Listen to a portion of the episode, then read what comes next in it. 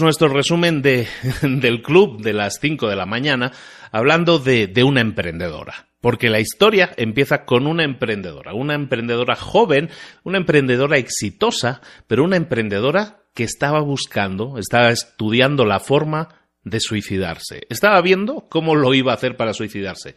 ¿Por qué? Pues era una, una, una, emprendedora que había generado, había creado una empresa de tecnología, una empresa que había tenido mucho éxito, porque tenía socios, y los socios estaban a punto de echarla de la empresa. Le iban a comprar su parte, la querían sacar de la empresa, la estaban forzando a vender su parte se sentía traicionada, tenía el corazón roto, estaba mal, estaba tan mal que estaba pensando, estaba evaluando si, si esas pildoritas que estaba, que ella, esas píldoras que se tomaba para dormir, si se le tomaba el frasco entero y se suicidaba. Y en esas estaba, estaba pensando en esas cosas cuando se dio cuenta de algo que había allí en su vestidor y se dio cuenta de una cosa que era un ticket, un boleto, una entrada para una conferencia de desarrollo personal. Era un, boleto, un, ticket que su madre le había regalado. Bueno, ella nunca iba a ese tipo de rollos, a ese tipo de conferencias, pero ella sabía que necesitaba ayuda Así que dijo, ¿sabes qué? Pues, pues voy, pues voy a ir, ¿no? Y llegó a esa conferencia y en esa conferencia pues había una persona, un señor que era el que estaba dando la conferencia, era un señor mayor, era, le llamaban el guía, ¿no? Y el guía empezó su, su charla diciendo que la vida, la vida es demasiado corta para no desarrollar nuestros talentos. La gente debería invertir mucho más en generar, en crecimiento, en desarrollarse mucho más a ellos mismos. ¿Por qué? Porque toda la, gente exitosa, la gente, la gente grande que nosotros admiramos, son gente que se ha dedicado simplemente a dar, mucho más a dar que a recibir.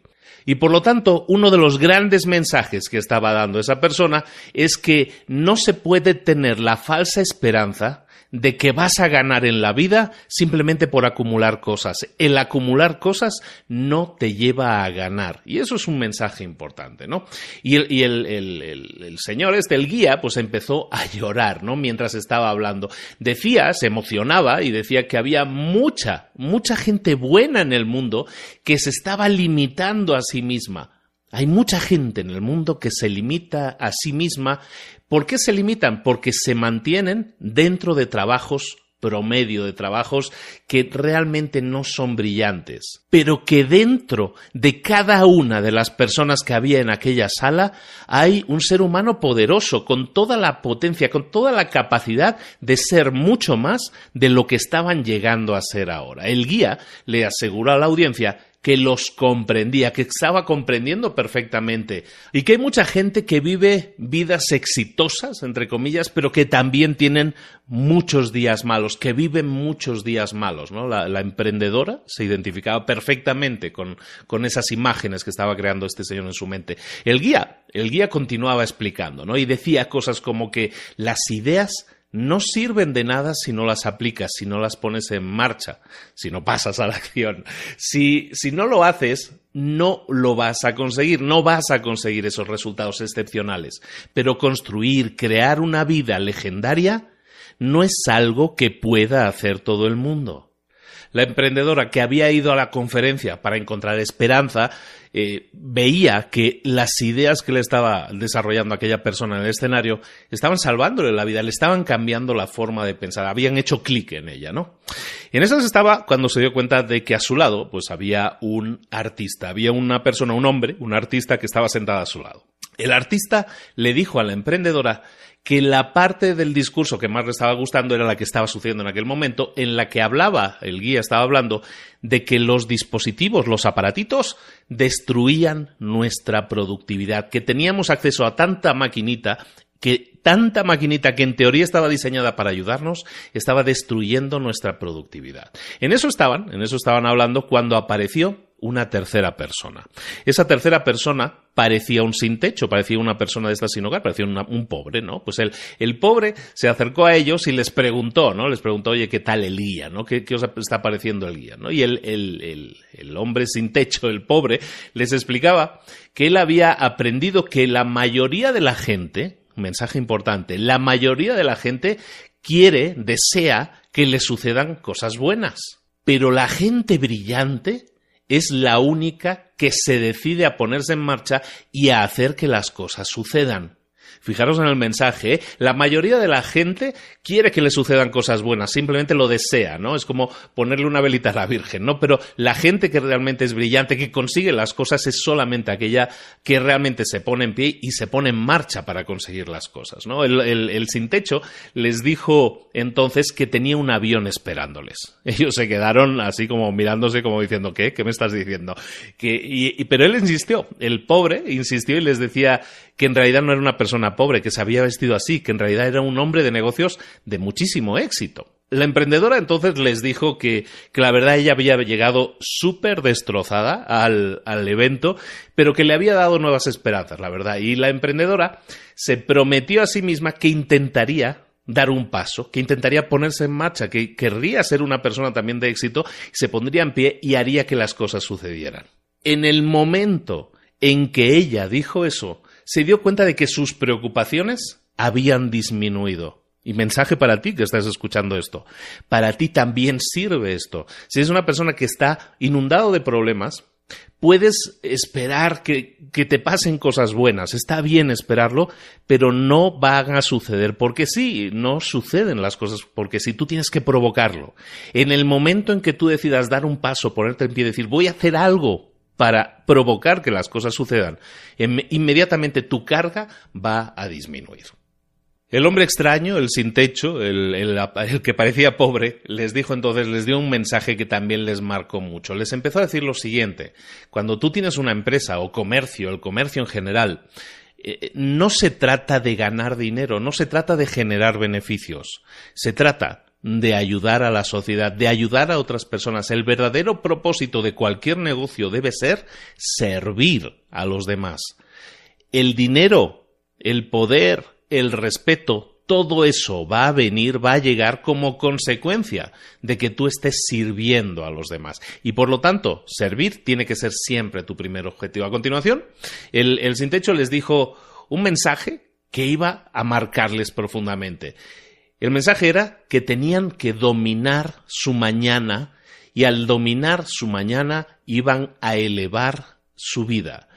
Que había héroes dentro de ellos, que, podían desarrollarlos, que cuando eran niños miraban a las estrellas y soñaban y corrían y, y cazaban mariposas y hacían de todo a través de sus sueños y no había imposibles. Pero que cuando crecieron se convirtieron en personas ordinarias. A él también le había pasado y él había enfrentado problemas, muchísimos problemas, pero el dolor es también la puerta a la brillantez. No puedes llegar a la brillantez sin haber pasado un poco de sufrimiento antes o mucho en muchos casos al artista le había gustado especialmente esa parte del discurso en la que hablaban de, en la que le había comentado que que, que, el disfrute, que el dominar tu mañana, el dominar tu mañana completamente es lo que te hacía generar victorias. Entonces se pusieron a escuchar una grabación, la grabación del evento, habían estado grabando el evento y el artista puso la grabación, los tres se pusieron a escucharla. Y en esas estaban escuchando cuando pues eh, la, emprendedora empezó a soltarse un poco más y confesó que había despedido a sus mejores empleados porque porque cuando la empresa había crecido, pues esas personas ya no servían, ya no servían para su trabajo, ya no eran buenas haciendo lo que, lo que, lo que debían haber estado haciendo, aunque al principio sí lo habían sido. Les dijo que había sido muy retador hacerlo, pero pues que la compañía había crecido, la, empresa había crecido demasiado y se había hecho tan grande, tan grande que tenía que prescindir de ellos. El extraño, por otra parte, el sin techo, le, le comentó que estaba bien, que estaba bien, que la presión esa presión que ella había sentido cuando había tenido que hacer esas cosas que no le gustaban, esa presión le iba a ayudar a crecer. Porque todo cambio es difícil al principio, pero nos gusta mucho más al final. ¿Por qué? Porque conseguimos la meta que queríamos alcanzar. Continuaron escuchando la grabación. En la grabación el guía estaba diciendo algo sobre un club. Sobre un club de las cinco de la mañana. El que levantarse a las cinco de la mañana es la madre de todas las rutinas, es la madre de todos los hábitos. También les decía algo, que la forma en que comienzas tu día determina cómo será el resto del día. Que si quieres revelar el más alto poder que tú tienes dentro de ti, eso lo tienes que hacer lo más temprano posible. Tienes que aceptar esa oportunidad de convertir cada día en un día legendario. El sin techo, el hombre pobre, entre comillas, les ofreció entonces a los dos, al artista y a la emprendedora, les ofreció convertirse en miembros del club de las cinco de la mañana. Les dijo que les pagaría todos los gastos y que les eh, enseñaría, les descubriría un millón de cosas nuevas, que los llevaría a una villa junto al mar, que comerían comida exótica, que nadarían junto a los delfines, pero que al levantarse temprano, al levantarse a las cinco de la mañana, lo que iban a conseguir también, al ser parte del club, lo que iban a conseguir también es trabajar más y generar más resultados de los que nunca habían conseguido y podrían conseguir en un día hacer lo que otras personas tardaban semanas en crear. La emprendedora y el artista pues estaban como confundidos, ¿no? Porque todavía no se acababan de creer bien bien que aquello era real. Entonces la emprendedora le empezó a comentar al artista que ella había estado yendo a terapia desde que su padre había fallecido, que estaba exhausta, de tanto trabajar. ¿Por qué? Porque se había, se había volcado tanto en el trabajo para tapar la herida, para curar la herida del, del, amor perdido, del padre perdido, se había volcado en el trabajo y se había volcado tanto en el trabajo que ahora estaba rendida. Estaba tan cansada de toda su rutina que realmente buscaba una transformación, buscaba un cambio. Y no le sonó nada mal eso de irse ahí a una villa, junto al mar, comer comida exótica y nadar con los delfines como el extraño hombre les había prometido. El artista además estaba súper excitado con la idea y, y, comentó, pues sí, ¿por qué no aceptamos? ¿Por qué no aceptamos? ¿Por qué no corremos ese riesgo? Y entonces le dijeron al sin techo, entre comillas, le dijeron que estaban listos, que estaban preparados, que se habían decidido, que sí iban a la aventura con él. Y el hombre entonces lo primero que hizo fue darles las gracias. El artista y la emprendedora se quedaron con los ojos como platos por la respuesta, por las gracias que les estaba dando el hombre, y le preguntaron, hoy, ¿por qué nos lo agradeces a nosotros? Somos nosotros los que deberíamos estar agradecidos contigo. Y el pobre, entre comillas, el sin techo, les dijo que él creía que cuando tú le das a los demás, en realidad te estás dando un regalo a ti mismo. Cuando le das alegría a otros, te estás generando placer a ti mismo. Y por último les dijo, debéis estar listos, debéis estar preparados, nos vemos mañana a las 5 de la mañana. Al día siguiente, el artista y la emprendedora estaban listos en el lugar en el que habían quedado, estaban listos a las 4.49, mucho antes, 10 minutos antes de las 5 de la mañana, ahí estaban, listos, esperando al sin techo, ¿no? Después de un rato, al, al ratito, apareció un Rolls Royce, un supercoche con un conductor y el conductor sale del Rolls, los saluda, se quedaron súper sorprendidos y le preguntaron por el señor, ¿no? El señor, eh, el señor se llamaba Riley, el, pobretón que no era tal, el, el, rico en realidad, se llamaba Riley, entonces le preguntaron por el señor Riley, oye, el señor Riley, y el conductor les dijo, sí, ahora lo vamos a ir a ver, ahora lo vamos a ver al señor Riley. Entonces le empezaron a preguntar, oye, ¿quién es el señor Riley? ¿Quién es? Y, el conductor les dijo, bueno, pues el señor Riley es un hombre muy exitoso, un hombre muy adinerado. Lo que pasa es que a veces sí se viste como un sin techo, como una persona sin hogar, como un pobre. Se viste porque le gusta ser modesto, porque no quiere que la gente lo juzgue por lo que tiene. Total que la pareja se sentaron en el coche y se fueron al aeropuerto privado del señor Riley. Allí había un jet, un jet privado, y ese jet tenía unas letras escritas. Las letras eran C5A, el club de las 5 AM. El conductor entonces les dijo un secreto, y el secreto es que iban a irse a la isla de Mauricio lo cual evidentemente les dio muchísima alegría. Se subieron al avión y volaron hasta Mauricio. Cuando aterrizaron, les estaba esperando un Range Rover, lo recogió, la isla hermosísima, la gente súper cariñosa. Cuando llegaron, se les dieron cinco reglas. Primera regla, la gente que quiere crear su propia historia se reserva una hora para ellos mismos al amanecer. Segunda regla, si no te levantas temprano, si no madrugas, eso significa que tú no vas a crecer el primero. No pongas excusas, tienes que mejorar a diario. Tercera regla, el cambio es difícil al principio, pero después de un tiempo se convierte en algo natural. Cuarta regla, tienes que hacer las cosas que los otros no quieren hacer. Quizás la gente te llame loco, pero recuerda que si te ven como un bicho raro, eso es un signo de grandeza. Regla número 5 y última. Cuando sientas que quieres abandonar, continúa. Cuando llegaron a la casa del señor Riley, eh, se dieron cuenta que no era tan grande como se esperaban. Después de todo, era un señor que tenía aviones y todas esas cosas. Esperaban un gran casero. No era tanto, una casa normal. Pero empezaron a buscar al señor Riley no lo encontraban. Pero vieron a un hombre que estaba allí de espaldas mirando el océano y gritaron su nombre, le llamaron señor Riley, pero no respondía. Cuando se acercaron se dieron cuenta de que no era el señor Riley. En realidad era el guía, aquella persona que habían visto en el evento un par de días antes. La emprendedora le dijo al guía, estaba muy contenta al verlo, le dijo que había estado en su seminario el otro día, que lo había visto y le había salvado la vida, porque estaba a punto de suicidarse, pero que las palabras, el mensaje que él había comentado en el evento, la verdad, la había animado a efectuar cambios, a hacer, le había provocado cambios en su vida, ¿no? Le comentó de sus socios, del negocio, que eran gente que quería quedarse con toda la empresa, que querían echarla fuera, y aunque, aunque ella había sido la, la, que había creado la empresa, ellos no tenían ninguna bondad en su corazón y querían echarla, ¿no?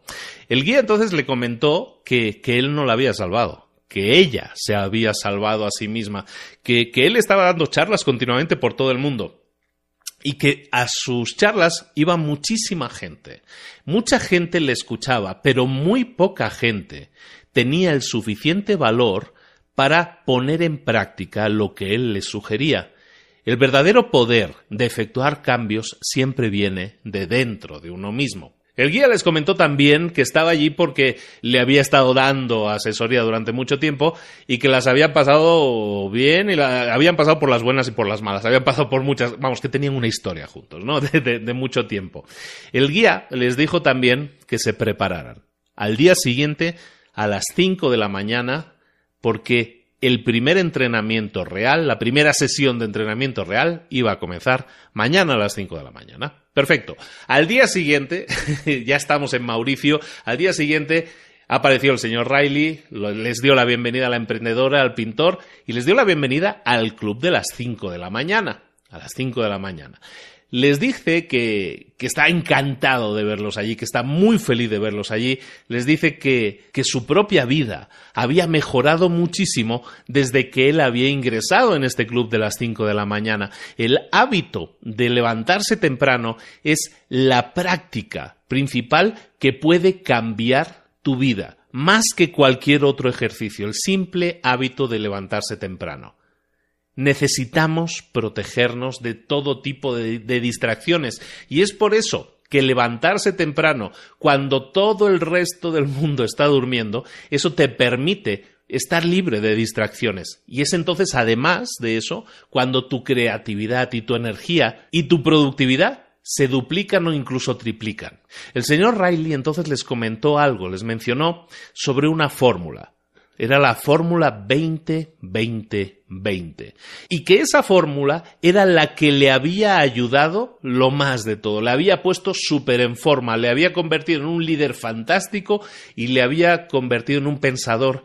Más tarde, ya, a la noche, desde ya cuando se fueron a dormir, se pusieron a dormir y la emprendedora tuvo una pesadilla. Se despertó de la pesadilla. El pintor también fue a la habitación de ella para decirle que había también tenido una pesadilla.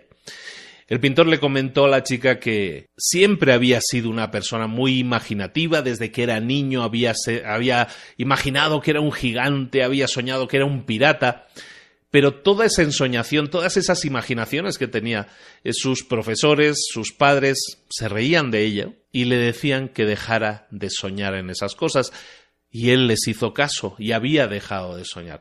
Y en esa pesadilla, en ese mal sueño que había tenido el pintor, se había visto a sí mismo viviendo una vida ordinaria y convirtiéndose en un viejo, llegando a la edad, a la tercera edad, viviendo una vida vulgar, con sus hijos abandonándole, con su esposa muerta, olvidando prácticamente todo lo que él había sido o había querido ser en su vida, hasta que recordó que él de pequeño había querido ser un gigante y un pirata. Al día siguiente, a las cinco de la mañana, se volvieron a encontrar los tres, el pintor, la emprendedora y el señor Riley.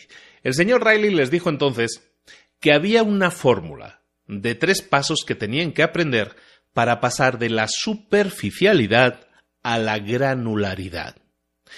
El primer paso para pasar de la superficialidad a la granularidad, el primer paso de la transformación es la habilidad para ver mejor las cosas. Porque cuando tú eres capaz de visualizar o ver o entender mejor las cosas, puedes conseguir cosas mejores. Todos nuestros héroes, todos nuestros iconos, en el mundo, en el planeta, en la historia, todos tienen una cosa en común. Eran personas cautas. El 95% de la gente hoy en día no pone atención a los detalles lo que quieren son cosas que se hagan rápido, que esté todo hecho al momento. Tienen una mentalidad de superficialidad en vez de granularidad. El 5% restante, el 5% de gente que llamaremos excepcional, es gente que dedica meses a los retoques finales, que cierra las cosas, que termina las cosas, que le da el toque final a todo lo que hace. ¿Por qué?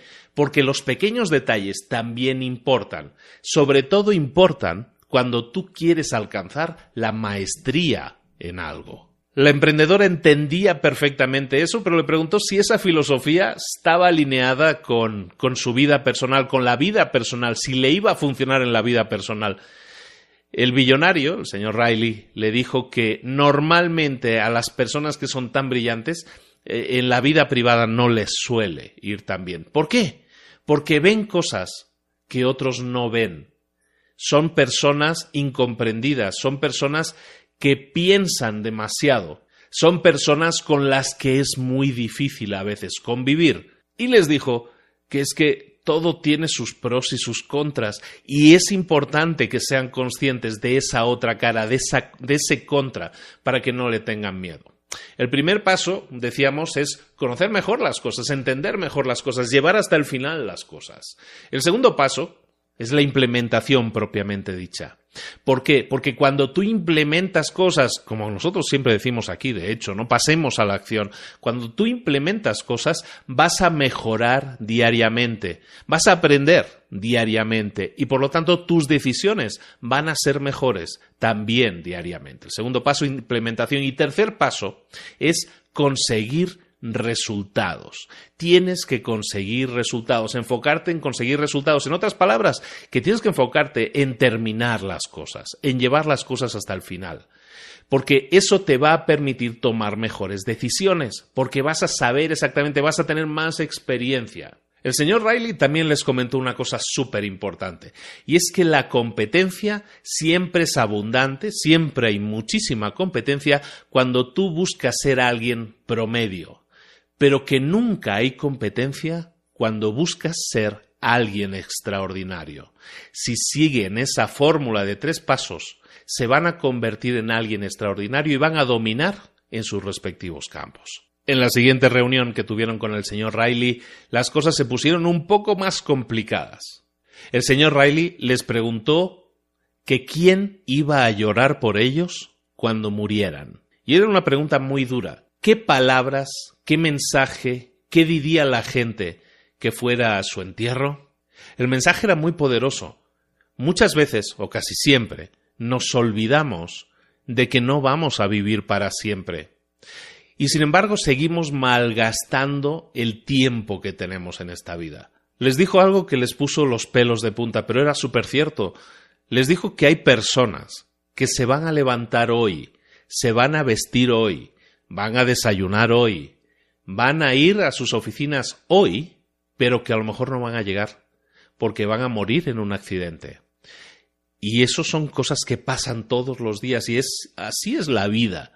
Así que teniendo eso en cuenta, no malgastemos el tiempo que tenemos. Sería mejor que no esperáramos más por aquello que queremos hacer, que comencemos a vivir la vida que queremos y comencemos a prestar un poquito más de atención a las cosas que están sucediendo a nuestro alrededor todos los días, que desarrollemos más nuestra creatividad. A continuación, les dijo que para conseguir eso, para ser personas que hagan historia, necesitan enfocarse en cuatro cosas. Hay cuatro focos principales a los que dedicar la atención. El primer foco, capitalizar tu coeficiente intelectual. Todos nacemos con algo, con algún tipo de regalo, con un don, si lo quieres llamar así. Y es algo que nosotros tenemos la responsabilidad de desarrollar. La gente más exitosa, los mejores jugadores, todo eso, no nacen así no nacen ya hechos y derechos sabiéndolo hacer todo, no, no nacen con esa suerte. Es gente que a lo mejor nace con un don, pero que entonces se dedica a capitalizarlo, se dedica a conseguir que la suerte, entre comillas, los escoja. Es decir, trabajan más duro que nadie para conseguirlo. El señor Riley les dijo que los genios no nacen, se hacen que nadie nace extraordinario, todos podemos llegar a ser extraordinarios. Dentro de cada uno de nosotros existe el instinto de la grandeza. Sin embargo, hay muchísima gente a nuestro alrededor que lo olvida, olvida lo que son, olvida lo que pueden llegar a ser. Es importante que tengamos fe en nosotros mismos. Nadie va a creer en nosotros mismos ni en nuestras cualidades, a menos que nosotros creamos en nosotros mismos. Y además les comentó una cosa que también les, les sonó ahí como una alarma, como algo que querían saber más. Les dijo que podían transformar sus vidas simplemente invirtiendo 60 minutos en ellos mismos todos los días. Ese es el primer foco en el que tienes que poner tu energía si quieres generar, si quieres crear una historia. El segundo foco en el que tienes que poner tu energía es en el de liberarte de las distracciones. Liberarte de las distracciones es sumamente importante. Sabemos que estamos dedicando nuestro tiempo, que es finito, que es limitado, muchas veces lo estamos dedicando a actividades que no tienen uso, que no tienen sentido, que no nos ayudan para nada. Pero muchas veces pensamos que no podemos evitarlo perdemos la concentración. En vez de crear el mejor trabajo posible, vamos apurados haciendo lo que podemos. Les dijo también que culpa de eso en parte la tenía la tecnología. La tecnología le había ayudado mucho, le había diagnosticado cáncer, que el señor tenía cáncer, y la tecnología se lo había detectado. Para eso está muy bien, ¿no? Pero la tecnología mal utilizada entonces puede hacernos mucho más daño que el peor de los cánceres. Esa tecnología es la que nos distrae, la que elimina nuestro foco, la que nos distrae completamente y hace que todas las pantallitas que tenemos a, nuestro alrededor, todas las distracciones que tenemos a nuestro alrededor, nos distraen tanto que no podemos hacer las cosas. El señor Riley les comentó también algo muy interesante y es que el, cerebro está dividido en dos grandes porciones, en dos grandes partes. Una parte es el cerebro antiguo, ese cerebro antiguo es el que el que detecta si hay algún peligro y siempre que salimos de nuestra área de confort se pone, se activa, se pone en marcha, ¿no? Ese es el cerebro antiguo y luego tenemos el cerebro, el cerebro maestro y el cerebro de la maestría es el cerebro que busca que nosotros crezcamos, es ese cerebro que no podemos tapar, que no podemos opacar porque es el que nos permite crecer. Pero esos dos cerebros que están dentro de nuestra cabeza están batallando constantemente entre ellos. Pero cuando tú te levantas temprano, cuando no hay nadie más despierto y estás solo tú, entonces no hay ruidos, no hay distracciones, estás solo o estás sola. Y entonces esa parte del cerebro que se preocupa por, la, por, la, por salir de tu área de confort, que, te, suenan las alarmas, esa parte del cerebro entonces se apaga. Se apaga durante un poco tiempo, pero se apaga. ¿Por qué? Porque no detecta que haya peligros. En realidad no hay nadie a, tu alrededor, no hay nadie, ni buenos ni malos, todos están dormidos, ¿no? Y es entonces cuando estás en esa área de confort, en esa área cómoda en la que tú puedes desarrollar el otro cerebro, el cerebro que quiere crecer. Y es entonces cuando entras en lo que se llama en el libro el estado de fluir, ¿no? El flow, el estado de fluir.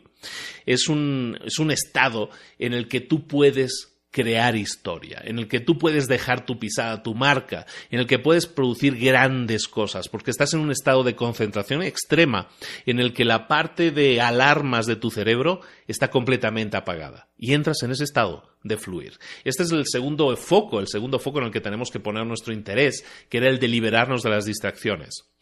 El tercer foco en el que tenemos que interesarnos y mucho es el de practicar aquello en lo que somos buenos ese tercer enfoque de ponerte a practicar aquello en lo que somos buenos viene concatenado con lo que estábamos hablando antes, que uno nace con una serie de dones. Pero que tienes que entrenarlos, porque la victoria se decide siempre a través de ganar batallas, y esa batalla es una batalla que es diaria. Si quieres ganar las batallas, te tienes que preparar. Y la preparación para una batalla de este tipo, para llegar a una gran victoria, para dejar marca y pisada, pasa por entrenarte, por prepararte más que nadie. El billonario les dijo entonces que había cuatro áreas en las que tienen que desarrollarse y esas cuatro áreas son las cuatro áreas que tienen que desarrollar entre las cinco y las seis de la mañana. Ojo a esto. Esas cuatro áreas son la mente, el corazón, la salud y el alma. La mente es, eh, es, tu pensar, ¿no? Es lo que tú piensas. Y mucha gente, cuando habla de, de, formar, de formar tus pensamientos, porque tus pensamientos, si tú eh, generas los pensamientos adecuados, los pensamientos van a generar realidades, tienen razón en parte porque eh, la mentalidad, la mente, en realidad es solo un 25% de esa maestría que queremos alcanzar. Estamos hablando de que hay otras tres más, ¿no? La mente es solo una parte, una cuarta parte. El corazón es tu vida emocional, es esa segunda parte que tienes que desarrollar. No puedes generar un trabajo increíble si tu corazón está triste, si estás apenado por alguna cosa, si te sientes decepcionado por alguna cosa a nivel personal, si tu corazón duele, entonces tu trabajo nunca va a poder ser fantástico. Tienes que cuidar tu corazón. Por eso, precisamente, es que hay tantas conferencias de autoayuda, tantos libros de autoayuda. Eh, pero no nos ayudan, nunca nos llegan a ayudar. ¿Por qué? Porque de nuevo, solo es una parte, solo es otro 25%. Hay una tercera parte que tenemos que desarrollar de las 5 a las 6 de la mañana también, que es la salud, tu estado físico. Porque cuando estés más sano, cuando estés más físicamente bien, mejores serán las cosas que te sucedan. La última parte la llamaban el alma, y es el espíritu, es tu espíritu, y es una parte esencial también que tenemos que desarrollar nosotros mismos. Entonces el billonario les dijo que de 5 a 6 de la mañana tenían que ocuparse de desarrollar esas cuatro áreas, mente, corazón, salud y alma. Y por último, el cuarto punto, el cuarto enfoque es la acumulación diaria. La acumulación diaria, que es un tema que hemos hablado aquí ya muchas veces también, la acumulación diaria es importantísima, es tratar cada día como un día importante. Si quieres tener días fantásticos, los días fantásticos empezarán a suceder a medida que tú vayas acumulando experiencia, a medida que tú vayas sumando cada día un pequeño esfuerzo. Sabes que siempre hablamos aquí mucho de dar cada día un pequeño paso. Tu vida puede mejorar si tú te enfocas, por ejemplo, como dicen en este libro, en, mejorar un 1% cada día, en algo no sé en qué sea. Si quieres correr una maratón, bueno, pues intenta mejorar un 1% sobre los resultados que tuviste ayer. Un 1% puede no parecer gran cosa, si lo vemos así, en un día un 1%, a lo mejor no es mucho.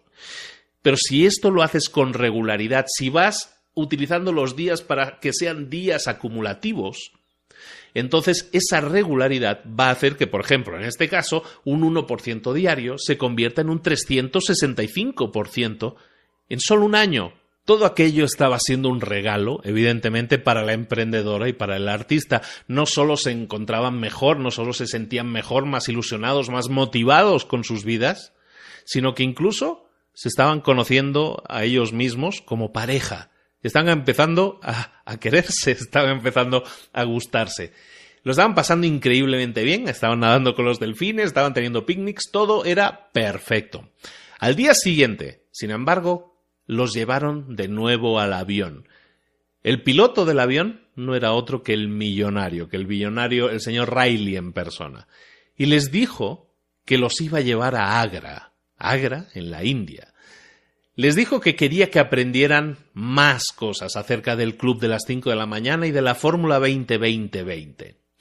Ellos le dijeron que no estaban listos para irse, que, que querían aprender más, y, pero él les dijo que les quería dar ese regalo, ¿no? Y Agra tiene una de las siete maravillas del mundo y que iban a aprender mucho más a detalle cosas del club de las cinco de la mañana. Llegaron a Agra, llegaron a, una de las maravillas del mundo, llegaron al Taj Mahal. Se estaban, estaban frente al Taj Mahal y el millonario les enseñó una pashmina, una especie de, de, chal, de, de, pañuelo grande.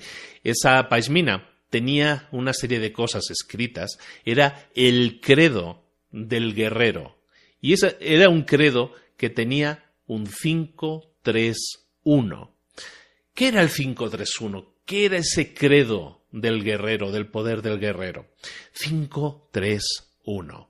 Pues el 5 eran las cinco verdades para construir, para generar hábitos excelentes. Las cinco verdades son, primera verdad, nadie nace con fuerza de voluntad.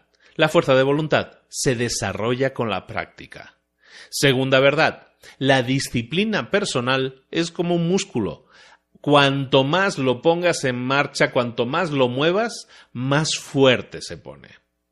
Tercera verdad, como cualquier otro músculo, la fuerza de voluntad también se debilita cuando estás cansado. Por lo tanto, el recuperarte, el descansar, es también necesario. Cuarta verdad, para crear un buen hábito necesitas instaurar una fórmula de cuatro pasos. Y quinta verdad, si aumentas tu autocontrol, aunque solo sea en un área de tu vida, eso va a hacer que se incremente en todas las otras áreas también. Ese era el 5, la Paismina tenía el 5-3-1, ese era el 5, las cinco verdades.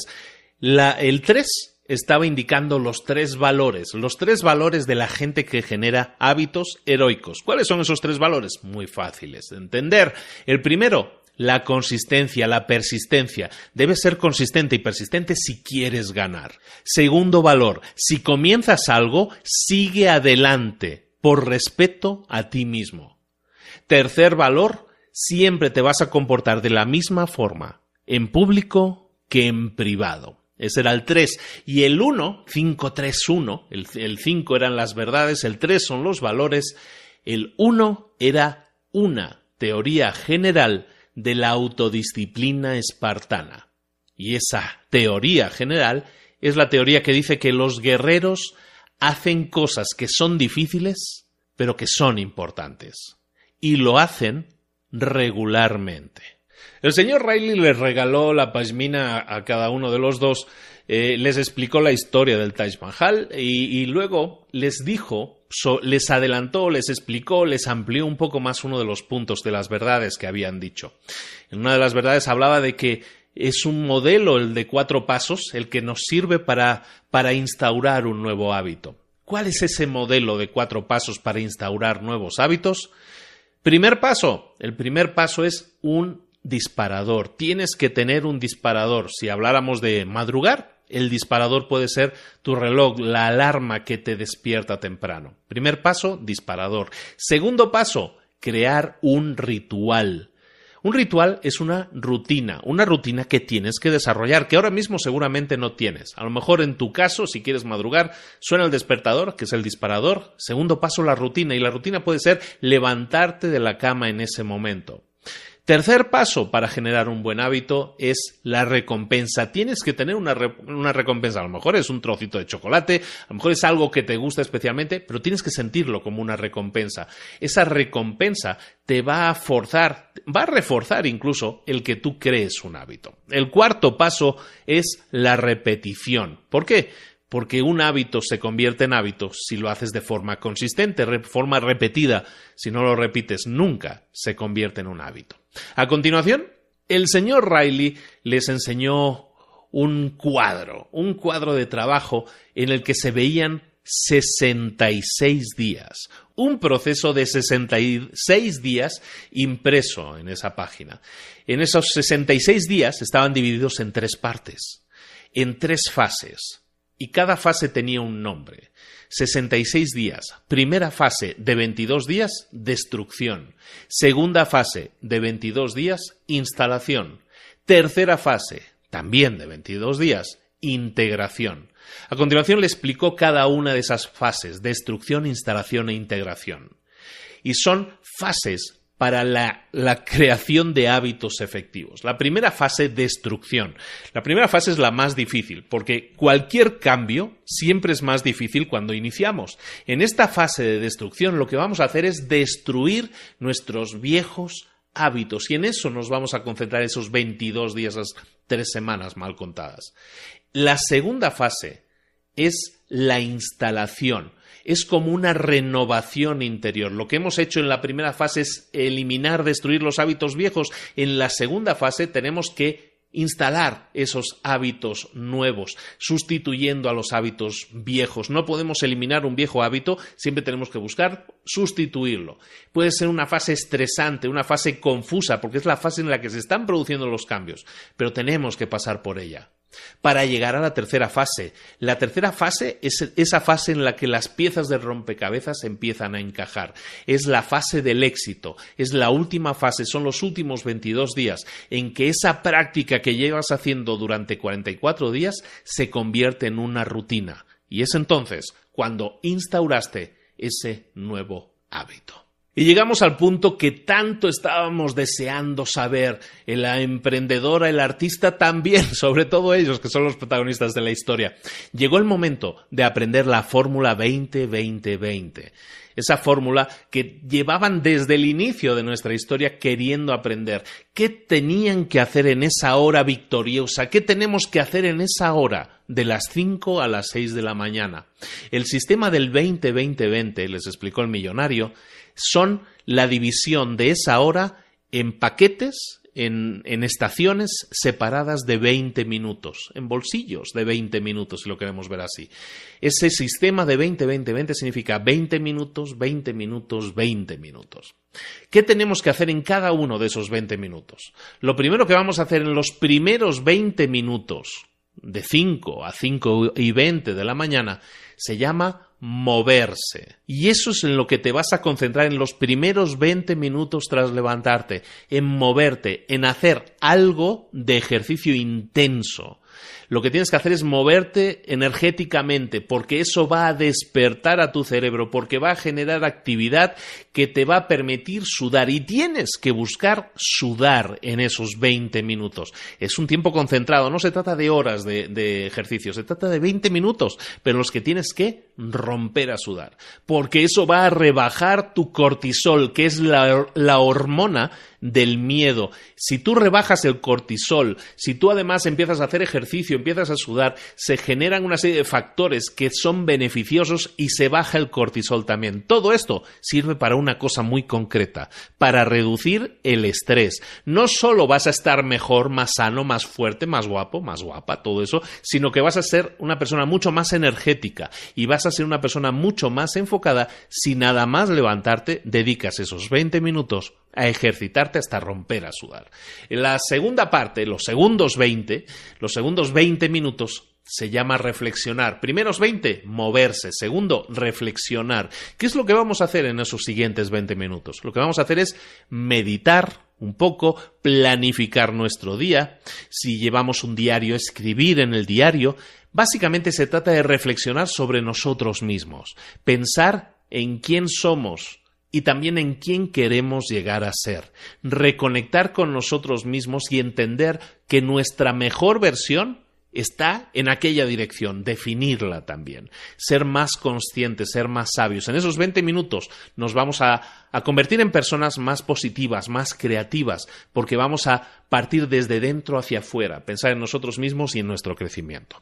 El último bloque, el último bloque de, de 20 minutos, iría desde las 5.40 a las 6 de la mañana. ¿Qué tenemos que hacer en ese último bloque? Tenemos que hablar de crecimiento. Primer bloque, mover, movimiento. Segundo, reflexión. Tercero, crecimiento. En este bloque de crecimiento lo que vamos a hacer es revisar nuestras metas. Vamos a buscar también crecer, a lo mejor escuchando un podcast, a lo mejor leyendo un libro, a lo mejor un audiolibro. Lo que vamos es a ampliar nuestro conocimiento, vamos a crecer en nuestro conocimiento, vamos a aprender de nuevos avances, de nuevas cosas, de nuevos conocimientos que no sabíamos. A eso le vamos a dedicar el último bloque de 20 minutos. Lo repetimos rápido. Primer bloque, movimiento, 20 minutos, de 5 a 5 y 20. De 5 y 20 a 5 y 40 vamos a reflexionar, vamos a planificar nuestro día, escribir en nuestro diario, pensar en quién somos y sobre todo en quién queremos llegar a ser. Y en el tercer bloque vamos a hablar de crecimiento y vamos a escuchar, vamos a leer, vamos a crecer nosotros personalmente. Toda esa hora, todo ese 20, 20, 20 está dedicado a nosotros y exclusivamente a nosotros. El millonario luego les dijo una fórmula, una otra nueva fórmula que debían aprenderse. Y la fórmula es la siguiente, es la fórmula 2x3x. Esa mentalidad 2x3x significa lo siguiente. Si tú quieres duplicar tu ingreso, si tú quieres duplicar tu impacto, si tú quieres hacer el 2x, multiplicarlo por 2, si tú quieres duplicar tu, tu ingreso y tu impacto, tienes que triplicar tu inversión en el crecimiento y en el desarrollo de tu maestría personal y profesional. 2X, 3X. Duplicar en resultados significa triplicar en inversión. Eso es crecimiento personal y eso va a hacer que atraigas a aquello que tú eres también. A tu alrededor ahora a lo mejor no hay cosas que, que disfrutas, cosas que te gustan. A lo mejor lo que está sucediendo a tu alrededor no te gusta nada. Tú atraes lo que eres. Cuanto más conocimiento tengas, más valioso te conviertes. Y eso es lo que te va a dar también la vida. Vas a atraer aquello que tú eres. Es un poco lo que hablamos siempre también de rodearte de las personas que quieres llegar a ser o en las que te estás convirtiendo. Al día siguiente nuestros tres amigos viajaron a Roma. Esto está atravesando el mundo, ¿eh? Se fueron hasta Roma. Al día siguiente exploraron Roma y siguieron al billonario hasta un túnel secreto. Y en ese túnel secreto en Roma, eh, que eran las catacumbas, que era donde antes enterraban a los muertos en la antigua Roma, ahí se encontraron de nuevo con el guía. El guía se les unió y les dijo algo realmente importante y es que todo lo que habían visto hasta ahora del club de las 5 de la mañana tenía su sentido siempre y cuando respetaran una cosa, que era el sueño profundo. La última parte del día es esencial es tan importante como la primera. La ciencia había demostrado que incluso puedes morirte antes si no duermes lo suficiente. Está claro que queremos expandir, que queremos más creatividad, que queremos ser más productivos. Para todo eso necesitamos de hormonas, necesitamos generar hormonas que nos ayuden a, aumentar nuestros niveles de energía. Esos niveles de energía son fundamentalmente, aumentan fundamentalmente con la hormona del crecimiento. Esa hormona del crecimiento aumenta nuestra energía y eso expande, aumenta nuestra creatividad, nuestra creatividad, nuestra productividad. Sin embargo, para que esa hormona se produzca, necesitas dormir cada día, ojo a esto, siete horas y media. Tienes que dormir siete horas y media todas las noches, sin falta. Y lo mismo pasa, hay gente que duerme más, pero también les dijo que eso no es bueno. Dormir poco es malo. Dormir mucho también puede ser malo porque puede acortarte la vida. Tienes que buscar ese equilibrio y dormir esas siete horas y media para darle oportunidad a la hormona de crecimiento a, a generarse, a secretarse. El guía les comentó entonces de una rutina para las tardes, para las tardes noches, que deberías incluir cosas como la siguiente. Cenar y apagar todo aparato electrónico a las ocho de la tarde cenar a las 8 de la tarde, apagar todos los aparatos, teles, teléfonos, todos a las 8 de la tarde. De 8 a 9, estar presente con las personas que quieres, hablar con tus hijos, hablar con tu pareja, con tus hermanos, con tu familia, con tus amigos, tener conversaciones de verdad, no a través de pantalla, con las personas a las que quieres. Y si no tienes la oportunidad en ese día, leer algo, dedicarte también a ese crecimiento de 8 a 9. A las 8, recordemos, ya hemos apagado todos los aparatos y hemos cenado, de 8 a 9 vamos a leer o vamos a tener conversaciones que realmente nos importen sobre temas que nos importen. Entre 9 y 10 nos estaremos ya preparando para dormir en un entorno oscuro, en completa oscuridad, si es posible, en un entorno sin tecnología, sin televisión, sin ver el programa, sin ver el teléfono, sin ver las redes sociales. Y nos iremos a dormir. A esa hora, entre esa hora, entre 9 y 10 te vas a dormir. Y es entonces cuando te vas a levantar al día siguiente a las 5 de la mañana y habrás dormido tus 7 horas y media más o menos. A todo esto, nuestra pareja protagonista, el artista y la emprendedora, se habían enamorado. Tanto viaje es normal. Total que deciden casarse. Y se deciden casar, deciden casarse en Brasil. Como no, sabemos que estamos viajando por todo el mundo. Viajan a Brasil, evidentemente, el señor Riley más que invitado, ¿no? Bueno, llegan a Brasil y el millonario, Riley, les regala una pintura de Thomas Edison, del inventor en la parte de atrás del, lienzo había escritas diez tácticas. Son las diez tácticas para desarrollar el genio. Te cito a continuación esas diez tácticas. Táctica número uno, la táctica del enfoque total dentro de una burbuja. Tienes que imaginar que cada mañana entras en ese horario de 5 a 6 de la mañana, entras en una burbuja, una burbuja en la que estás libre de todo tipo de distracciones y también libre de todo tipo de negatividad. Es un espacio positivo, estás entrando en una burbuja de positividad, una burbuja de creatividad, una burbuja de energía positiva. Por lo tanto, visualiza que estás entrando en esa burbuja imaginaria de positividad y de crecimiento. Esa es la táctica número uno. Táctica número dos es la regla del 90-91. Muy simple.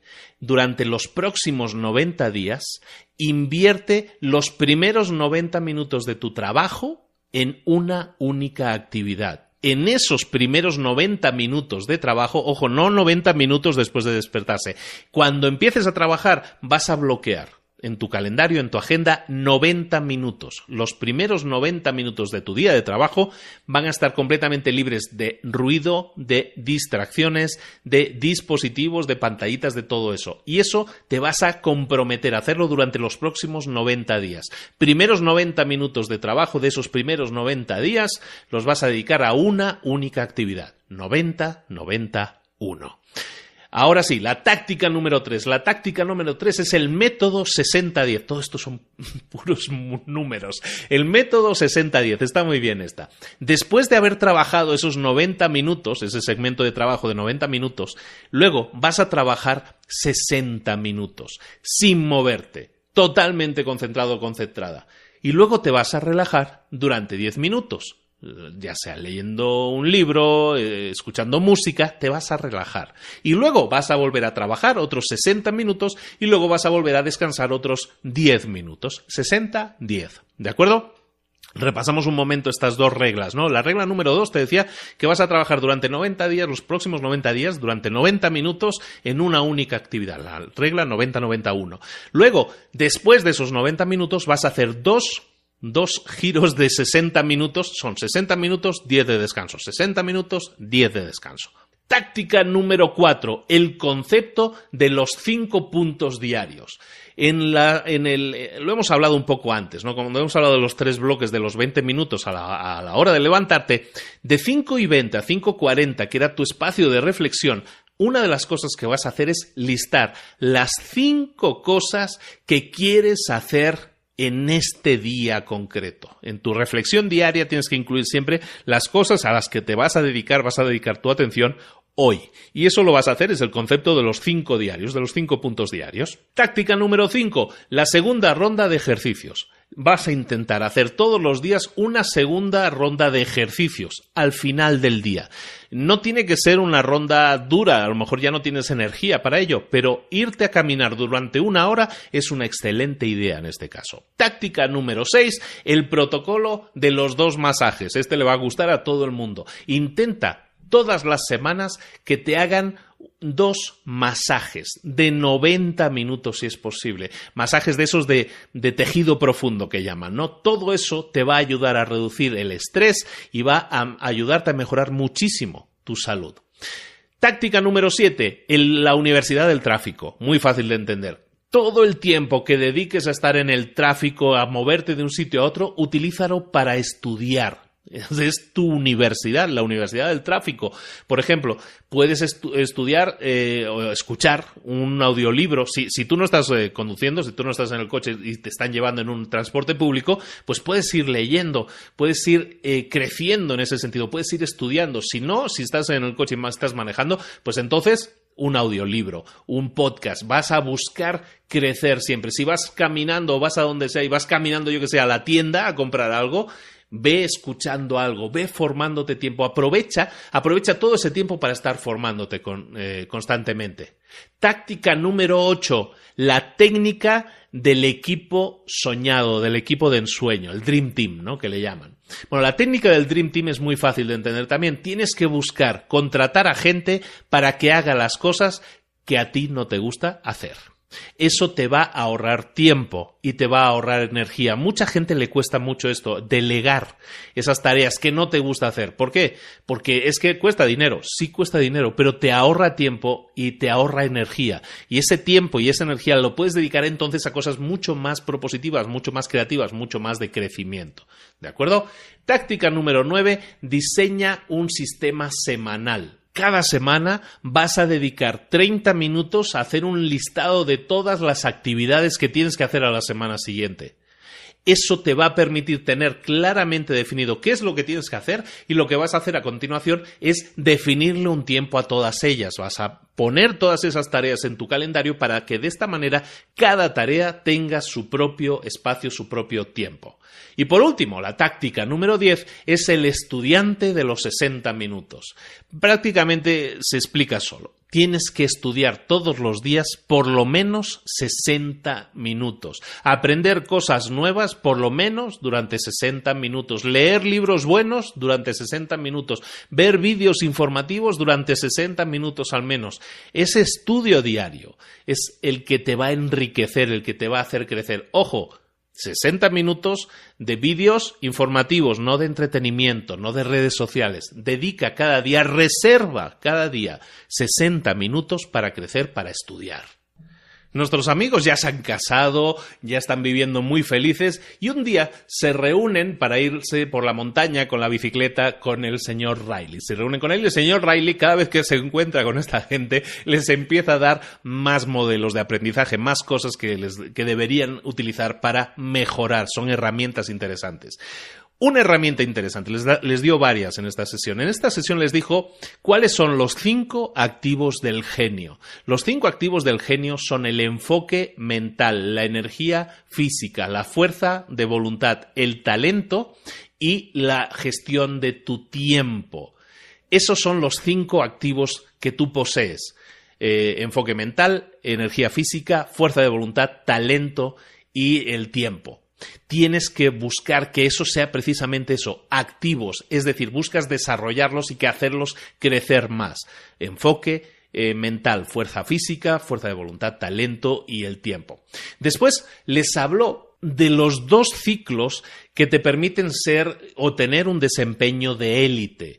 Esos dos ciclos son los ciclos de excelencia y los, y los ciclos de recarga, básicamente. Es un concepto un poco similar a lo que hemos visto antes en el 60-10, ¿no? En el método 60-10, que era trabaja 60 minutos, descansa 10 minutos. Es decir, siempre que quieras eh, crecer y, ser un, y tener un desempeño brutal, tienes que respetar esos dos ciclos. ¿Cuáles son esos dos ciclos? Bueno, pues uno es el de la excelencia. Básicamente lo que decíamos, dedicarte enfocadamente y con pasión a aquello que quieres desarrollar, ¿no? al trabajo que estás haciendo. Tienes que disfrutarlo. Es el, el periodo de excelencia. Pero luego lo tienes que contrarrestar o lo tienes que complementar, mejor dicho, con otro tiempo y ese tiempo es el de la recarga. No puedes estar constantemente al 100 por hora, tienes que relajarte. ¿Por qué? Porque cada vez que te relajas, te recargas y esa recarga, ese recargar las pilas es lo que te va a permitir de nuevo ser creativo, ser más productivo. Por lo tanto, descansar después de trabajar es tan importante como el trabajo mismo. Por último, el millonario dibujó un círculo en el suelo, le llamó vuestro GPS, ese es tu GPS. En ese círculo escribió tres palabras, eran tres combustibles diferentes. Uno el combustible de la paz, otro el combustible de los lugares y otro el combustible de las cosas que debes perseguir. Y básicamente dijo que si quieres ser feliz en esta vida, tienes que utilizar únicamente este GPS para saber si vas por el buen camino. Tienes que confiar en tu corazón, tienes que ser inteligente, pero tienes también que llenar tu, tu, coche del combustible adecuado. En este caso, de estos tres combustibles, los necesitas para moverte. Uno, el de los lugares. Ve a lugares o vive en lugares donde sientas paz. Eso es importante porque eso te va a dar felicidad. También te va a dar combustible de felicidad el estar con las personas que alimentan tu felicidad. Por lo tanto, eh, debes estar en lugares que te hagan sentir paz, debes estar con personas que te hagan sentir feliz y debes también buscar realizar cosas que te den satisfacción, que te hagan feliz. El buscar esas tres cosas es el combustible, son es la mezcla perfecta de combustibles que necesitas para alcanzar la libertad. A continuación, y para terminar, les enseñó las once máximas para tener una gran fortuna. Primera máxima, tienes que desarrollar la magia que hay dentro de ti si quieres crear magia en el mundo. Segunda máxima, debes coleccionar experiencias, no solo cosas materiales. Tercera máxima, cuantas más veces fracasas, menos miedo tienes y en una persona más valiente te conviertes. Punto número cuatro, máxima número cuatro, debes utilizar tu poder apropiadamente. Tienes un poder dentro de ti, enfócate en utilizarlo apropiadamente. Máxima número cinco, evita a la gente mala en tu vida. Máxima número seis, el dinero es fruto de la generosidad, no de la escasez. Máxima número 7. Tú podrás producir magia siempre y cuando tu salud esté en perfectas condiciones. Máxima número 8. Debes continuar elevando los estándares de tu vida hasta que sean de clase mundial. Máxima número 9. Si encuentras el amor de verdad, tu alegría nunca va a tener límites. Máxima número 10. El cielo en la tierra no es un lugar, es un estado mental. Y por último, máxima número 11, el mañana es un regalo, no es un derecho que te hayas ganado. Quizás lo tengas, quizás no lo tengas, quizás no tengas un mañana, quizás sí. Y si lo tienes, tienes que considerarte afortunado o afortunada, porque estás viviendo para ver el día siguiente. Por último, se juntaron de nuevo para viajar a Sudáfrica. Allí visitaron la, la, celda de la prisión en la que había estado durante tantos años Nelson Mandela. Ahí se les unió el guía. El guía les explicó una última lección, la lección final. Era un modelo también, era el modelo del círculo humano heroico. Básicamente se componía de siete virtudes que tenemos que desarrollar siempre. Siete virtudes que son la valentía, el perdón, la integridad, la comprensión, la sinceridad, la educación y la humildad. Si quieres de verdad cambiar el mundo, tienes que desarrollar al máximo esas siete virtudes.